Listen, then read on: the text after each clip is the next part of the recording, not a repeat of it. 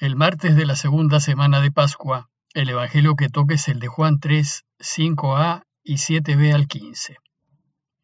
En aquel tiempo dijo Jesús a Nicodemo, Te aseguro, el que no nazca de nuevo no puede ver el reino de Dios. Que no te cause tanta sorpresa lo que te he dicho. Tienen que nacer de lo alto. El viento sopla donde quiere y oye su ruido, pero no sabes de dónde viene ni a dónde va.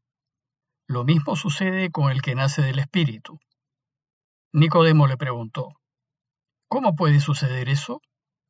Le contestó Jesús, ¿y tú, el Maestro de Israel, no lo entiendes? Te lo aseguro, de lo que sabemos hablamos, de lo que hemos visto damos testimonio, pero no aceptan nuestro testimonio. Si no me creen cuando les hablo de las cosas de la tierra, ¿cómo me creerán cuando les hable de las cosas del cielo? Porque nadie ha subido al cielo sino el que bajó del cielo, es decir, el Hijo del Hombre. Lo mismo que Moisés elevó la serpiente de bronce en el desierto, así tiene que ser elevado el Hijo del Hombre, para que todo el que cree en él tenga vida eterna. El Evangelio de hoy retoma las enseñanzas acerca del bautismo y la confirmación que iniciamos ayer, y es la continuación de la conversación entre Jesús y Nicodemo.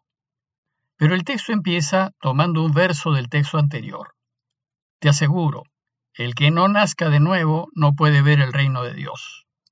Y lo hace a fin de que podamos entender la explicación que sigue. Recordemos que el texto de hoy es una enseñanza acerca del bautismo y la confirmación para quienes están interesados en seguir el camino cristiano. Luego dice el texto, que no te cause tanta sorpresa lo que te he dicho. Tienen que nacer de lo alto. El plural tienen parece señalar a todos aquellos que están preguntándose por la iglesia y por el camino de Jesús. El nombre Nicodemo es un nombre griego. Viene de Nike, que significa victoria, y de Demos, que significa pueblo. Y en consecuencia su figura tal vez represente a aquellos de cultura griega y a los extranjeros que están interesados en caminar en la iglesia. Tengamos presente que el Evangelio de Juan aparece a fines del primer siglo para las necesidades y exigencias de la Iglesia de fines del primer siglo. Bueno, pues en este texto Jesús nos está enseñando que si queremos realmente vivir, tenemos que nacer de nuevo, nacer de lo alto. Tenemos que mirar la vida de otra manera, cambiar de criterios, ver con otros ojos. Y tenemos que hacer nuestros los valores que propone el camino de Jesús esos valores que vienen de lo alto y vivir según ellos. Y como el camino de Jesús propone que uno se descentre y que ponga al centro a Dios y también al prójimo, al que está próximo, cerca de uno, porque ese es el deseo de Dios, entonces, nacer de nuevo significa considerar al otro como igual a uno y desear ayudarlo como uno se ayuda a sí mismo y buscar su bien como lo buscamos nosotros para nosotros.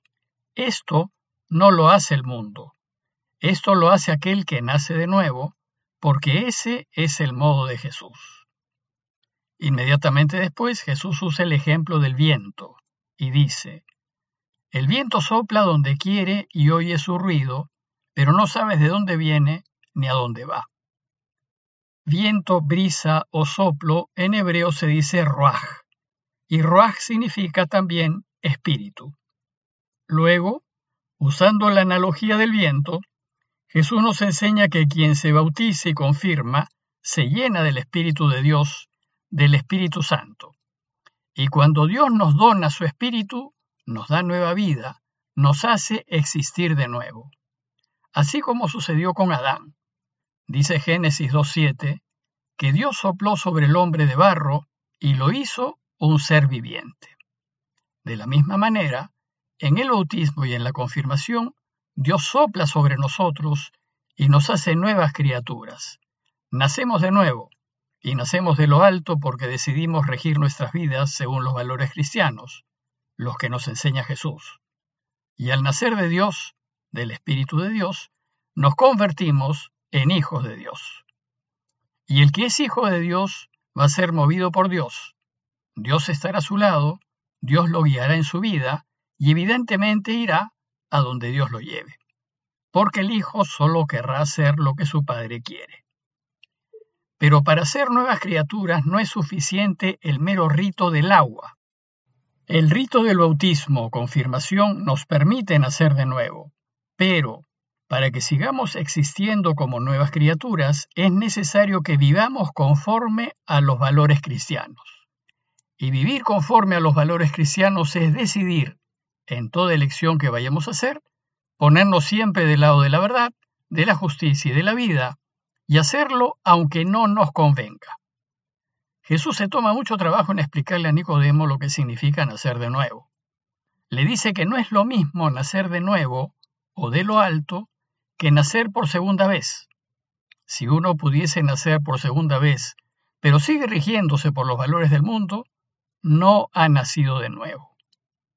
Pero Nicodemo no entiende y le pregunta, ¿y cómo puede suceder eso? Y Jesús le responde con cierta ironía, ¿Cómo, tú que eres el maestro de Israel, no sabes esto? Nicodemo debía saber que el judaísmo también enseñaba que quienes se hacían judíos, se convertían al judaísmo, experimentaban un nuevo nacimiento. Nicodemo es maestro por ser autoridad de Israel, por ser miembro del Sanedrín, pero también es maestro porque en cuanto fariseo conoce muy bien la ley de Israel y probablemente le enseña según la interpretación farisea. Luego el texto continúa con un verso extraño, una especie de paréntesis en el relato, pues dice, Te lo aseguro, de lo que sabemos hablamos, y de lo que hemos visto damos testimonio, pero ustedes no aceptan nuestro testimonio. ¿Y por qué es extraño este verso? Porque hasta el momento el diálogo ha sido solo entre Nicodemo y Jesús. Y ahora hay un plural que dice, de lo que sabemos hablamos. Esto claramente se refiere a varios. Parece, por tanto, que ahora no es Jesús quien habla, sino un grupo. Este plural puede referirse a la Iglesia, pues es la Iglesia la que enseña acerca de la necesidad del bautismo y la confirmación. También se puede referir al autor del Evangelio, que según esta afirmación serían varios. De hecho, en los estudios bíblicos hay una hipótesis que sostiene que el Evangelio de Juan fue escrito por un grupo, por una escuela, una escuela de discípulos, la escuela joánica, que siguió las enseñanzas de Juan. Bueno, pues aparte de lo que propone la investigación bíblica, podemos entender que el plural se refiere a la iglesia, pues dice el texto, de lo que sabemos hablamos, de lo que hemos visto damos testimonio y no aceptan nuestro testimonio. Esta frase busca afirmar que la Iglesia enseña verdad y que los discípulos, es decir, la Iglesia, son testigos de lo sucedido con Jesús.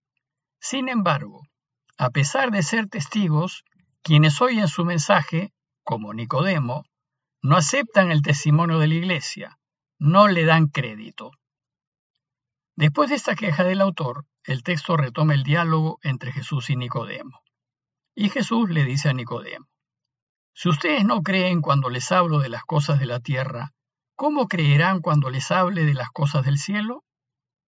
Jesús es ciertamente maestro, y en cuanto maestro durante su vida nos enseñó cómo debemos vivir si queremos ser felices.